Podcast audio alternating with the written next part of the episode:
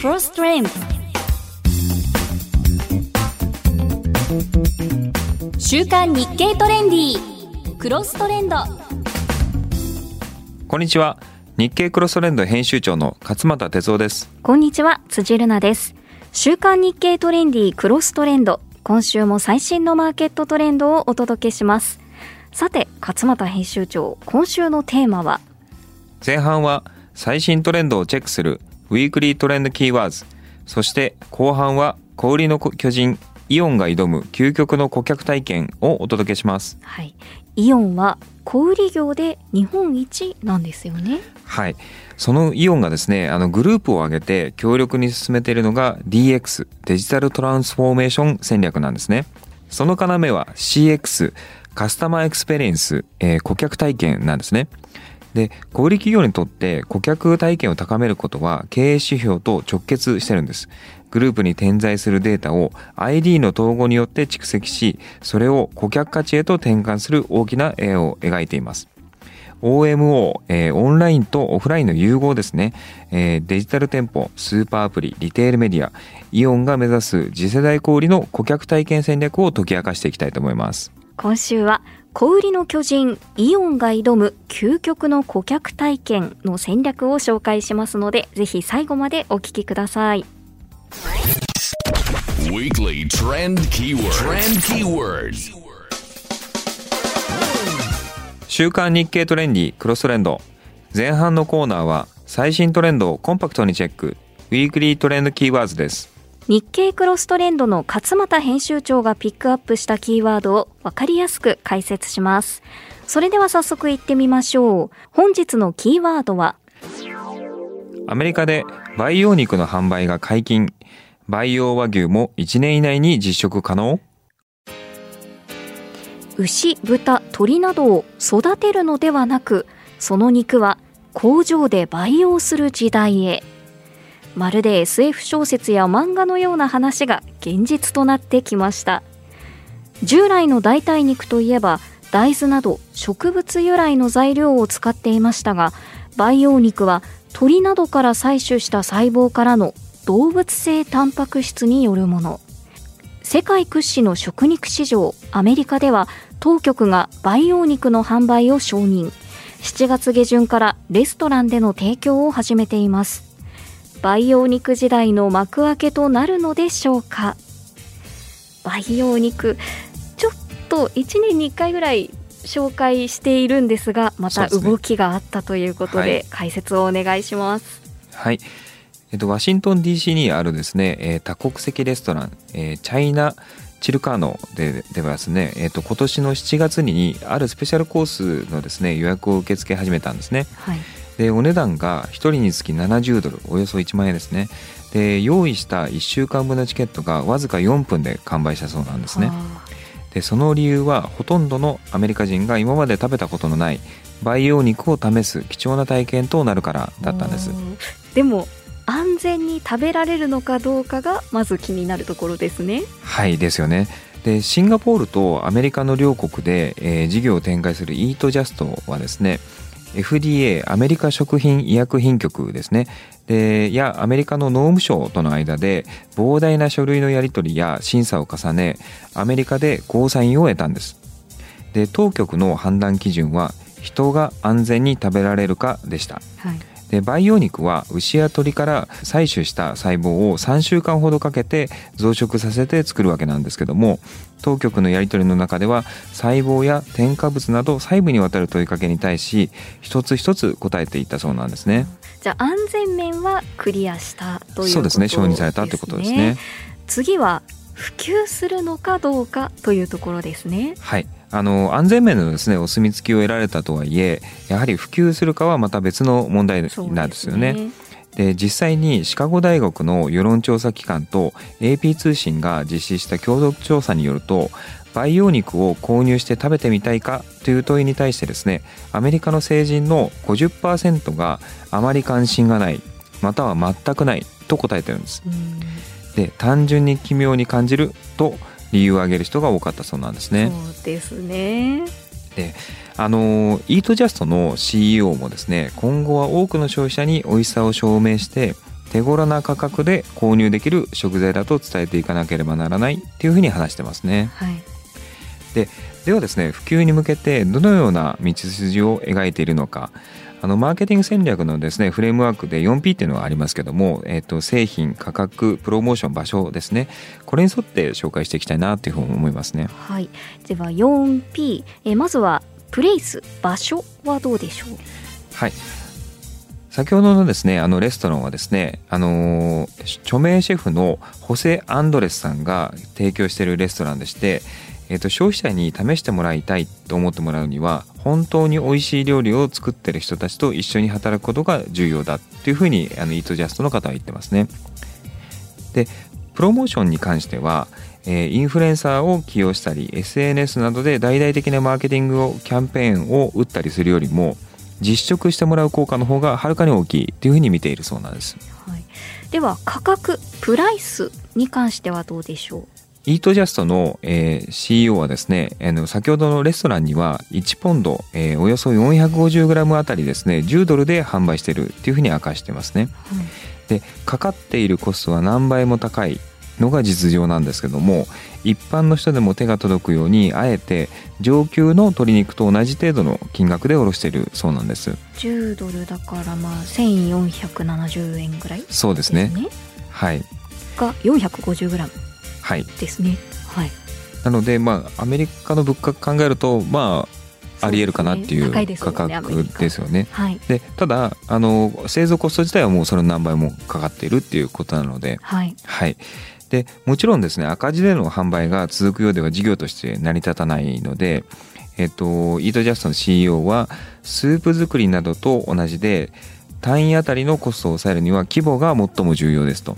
で生産量を増やして効率を上げていくっていうふうに話してますね。はい。規模が出ていくとまたもうちょっと値段は安くな下ってくるってげていことですね。けるかなというところですね、えー続いて製品プロダクトはどうでしょう？はい、最もやはり大切なのは、えー製品である培養肉であると思います。で消費者の方が口にして本当に美味しいと思わなければ普及はしないと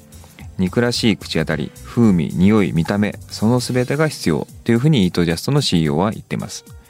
で実際に、えー日経クロスレンドの記者がですね取材時に、えーイートジャストの培養鶏肉のサンプルを試食したんですけどもどうだったんでしょう？はい。コンビニで売っているサラダチキンを照り焼きにしたような見た目で格子状の焼き目が肉らしさを演出していました。はい。で噛み応えもサラダチキンに似ていて鶏肉の味がするし鶏の繊維感ですね。っていう感触もあったそうなんですよ。繊維感出すのちょっと難しそうですよね。難しそうですよね。一方でその肉汁はなくですねそのむっちりとしたはんぺんを食べてるようにも感じたそうなんですよ。ここはもうちょっと開発の余地ありっていうところですかはい。ね。ただやっぱり見た目も含めて培養肉ですって言われなければ気がつかない出来栄えだったそうなんですね。だから結構なレベル感には来てると思うんですよ。ね、これをアメリカの人たちが1万円払って食べてみたいって思ったそうですね。経験はいですね。では培養肉の今後の予測は？あのもちろん今過渡期ですのであの、まあ、はんぺんみたいっていう言い方もあるかもしれないですけどもあのこれからですねあの鶏肉だけじゃなくて牛肉とかあのいろんな種類も増えてきてくると思いますしあの食感とか味もあのどんどん進化していくと思うんですよね。で注目なのはあのイートジャストはですねあの日本の、えー生産農家とですねあの協力していて和牛のですね培養肉の開発も進めているそうなんですね。ね。で今後1年以内には試食ができるレベルになっていくっていうことなのでこちらもすごく期待ですよね。和牛だとちょっと柔らかさが必要になってくるんですねですかね。はい。楽しみにしたいと思います。以上ウィークリートレンドキーワーズ。アメリカで培養肉の販売が解禁。培養和牛も1年以内に実食可能をお届けしました。後半は小売りの巨人イオンが挑む究極の顧客体験を紹介します。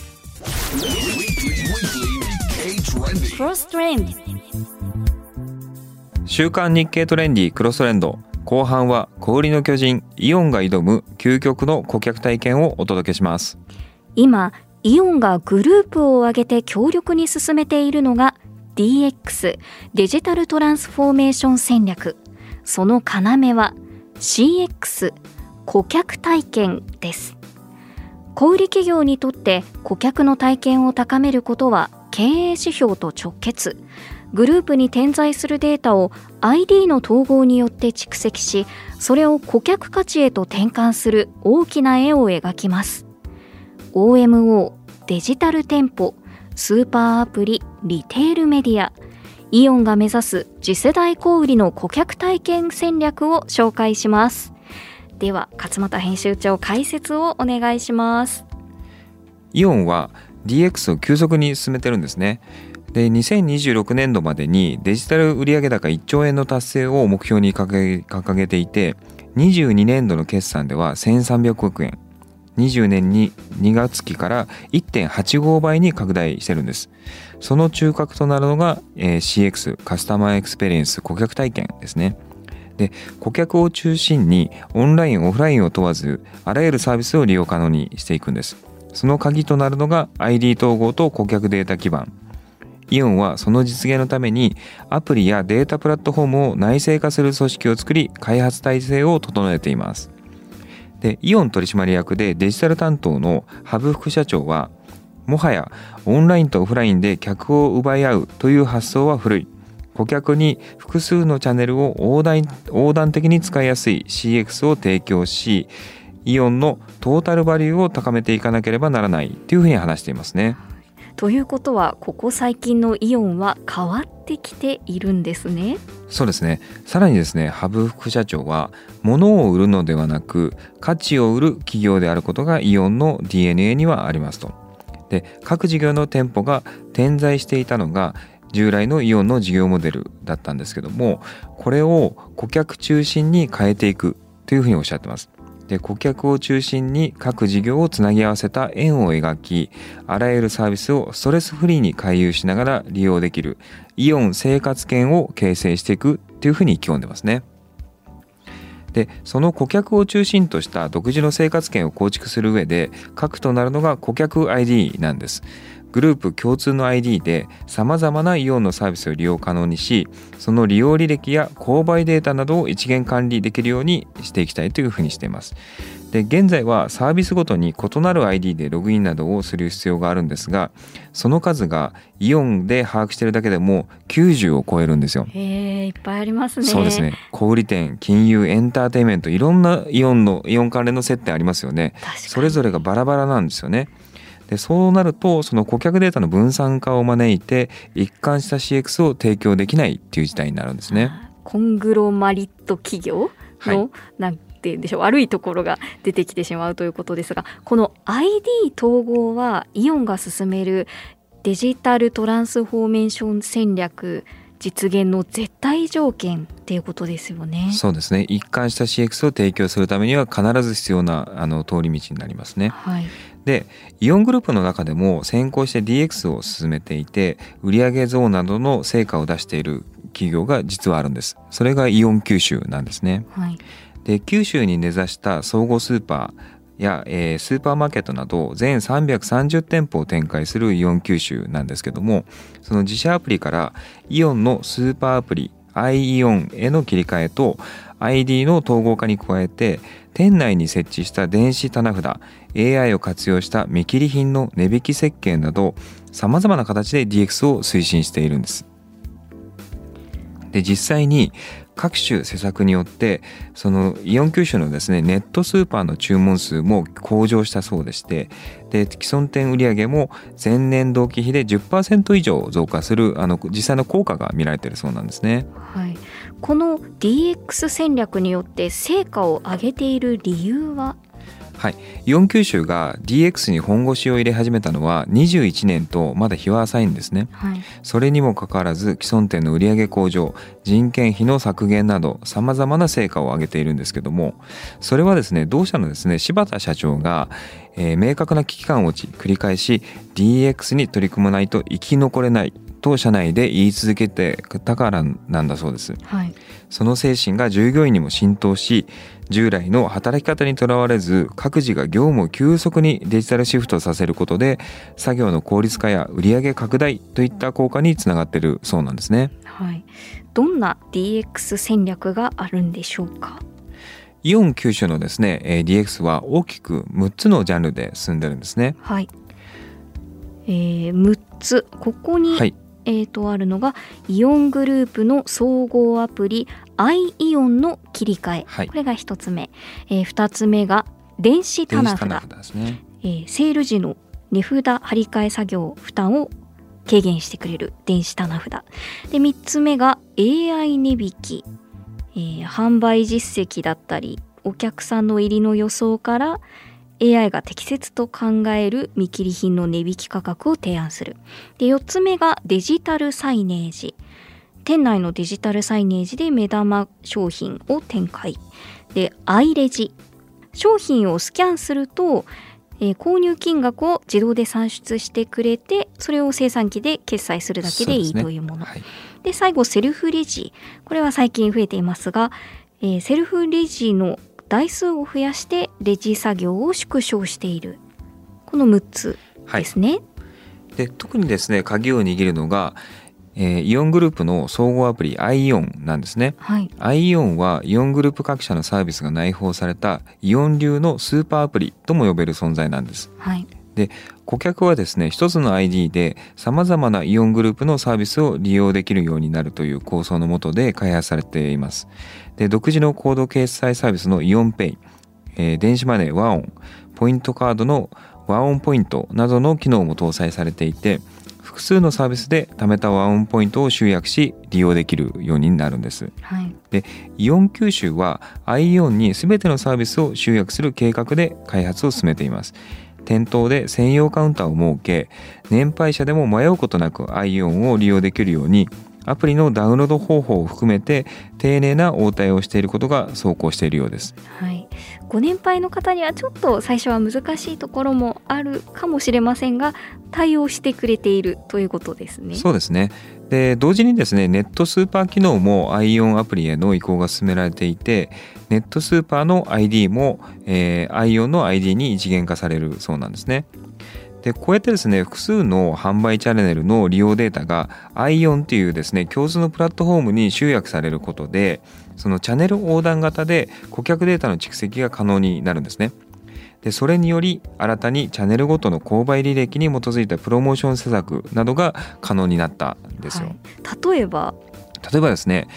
えっと、今までマスマーケティング志向だったわけなんですけどもその1人当たりの月間来店回数とか来店頻度が見えてくるようになるんですよね。でそれをすると、えー顧客の来店頻度を上げるためにはどのような施策を行うべきか発想が変わるんですよ。でこの顧客はしばらく来店していないので1000円クーポンを送ってみようとかですねこの顧客は来店はしているが頻度が落ちてきているので来店スタンプ企画を実施しようなどとその打ち手が細かく変わってくるわけですよね。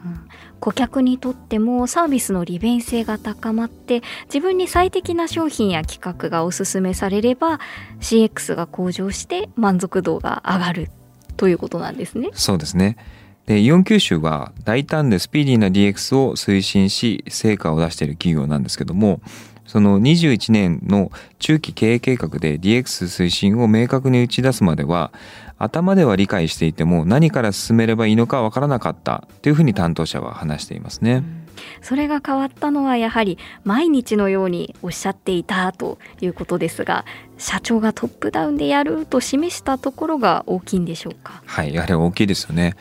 でデジタル化というですね変化に対応したのはイオン九州の従業員だけじゃないんですね。で利用するお客様もまたそのセルフレジとかアイレジとかで買い物をするなど大きく変わってきてるんですね。でもちろんまだセルフレジに不慣れな高齢者もいるためそのサポートなどで人手をゼロにすることまではできてないんですけどもその有人レジをなくしたことで店全体の人員に占めるレジの人員を通常25%程度のところを20%以下に抑えられているというふうにおっしゃってますね。はい経営層の号令のもとさまざまな領域で DX を急速に進めているイオン吸収なんですけどもあの既存の枠組みに固執することのない改革によってその CX と EX えー従業員満足ですねをの両面を向上させて売上増加っていうですね経営仕様にも大きな影響を及ぼすようになっているそうなんですね。そうですね最近は買う人たちあのスーパーを訪れる人もセルフレジって結構当たり前にはい、なって、当然のように使うものに変わってきてると思いますしここ現金しか使えないのって思うとそのスーパー行くのやめようかなって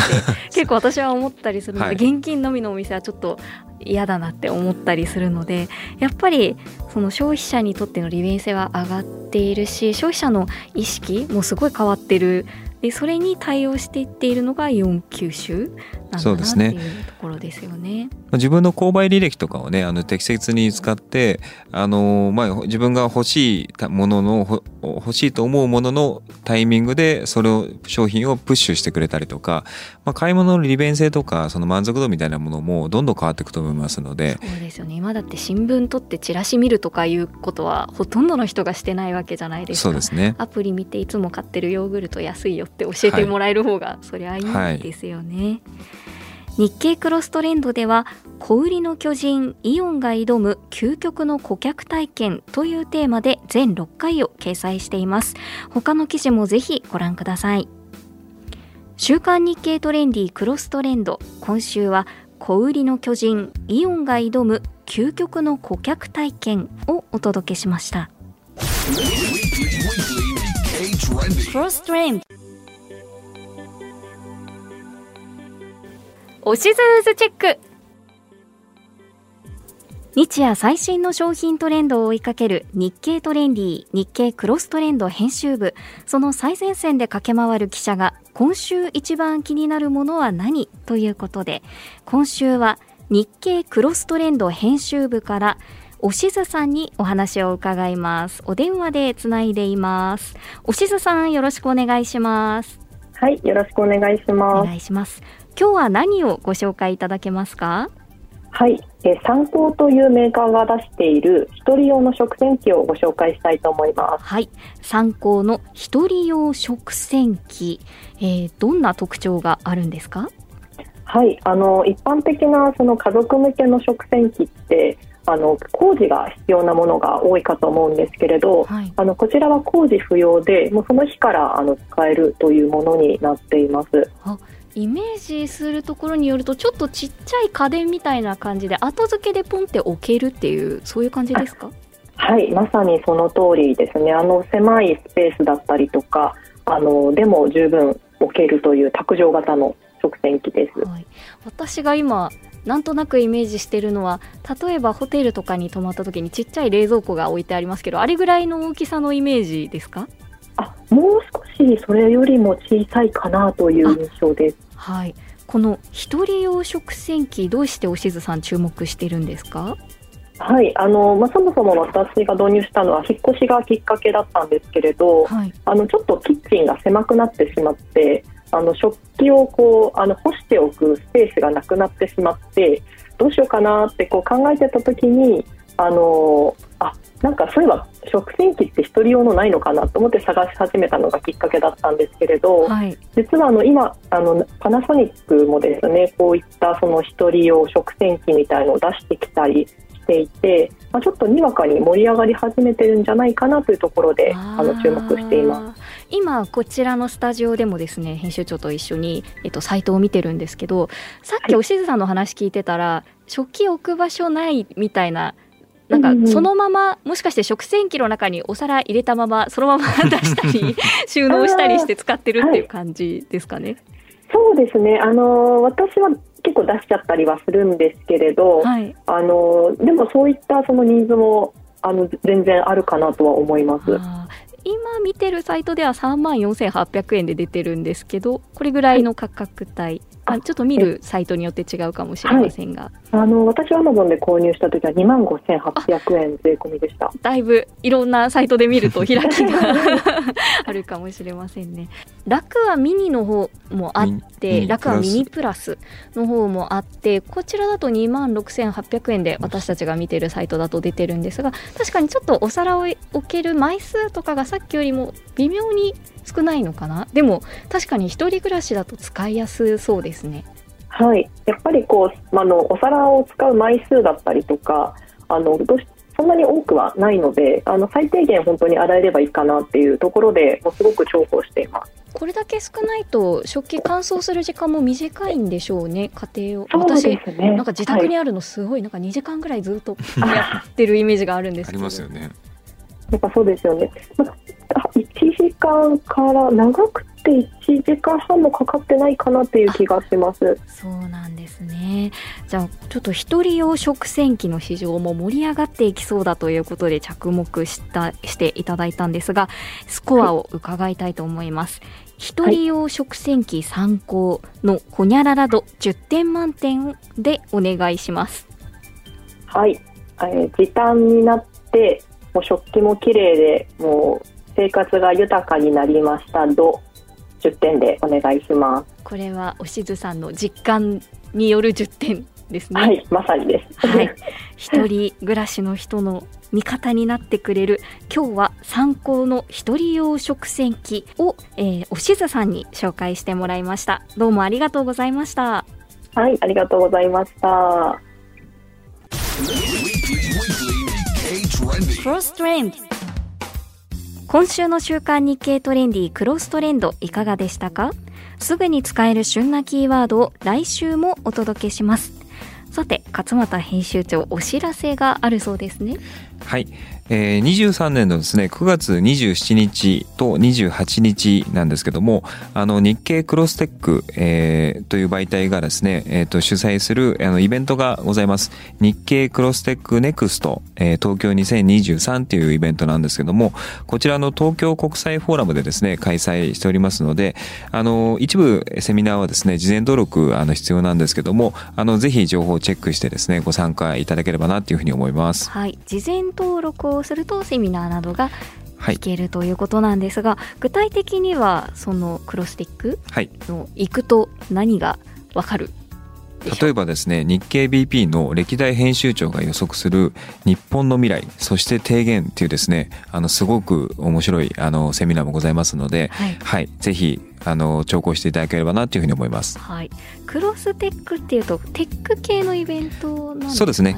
基本的に技術系のあのセミナー中心のイベントなんですけどもあの先ほどの日経 BP 歴代編集長のあのイベントには我々の発行人であるですね佐藤弘明もあの、はい参加しますのでぜひあのご覧いただければなというふうに思います。では、えー週刊日経トレンディクロストレンドそれではまた来週お相手は日経クロストレンド編集長の勝俣哲夫と辻るなでした.クロストレンド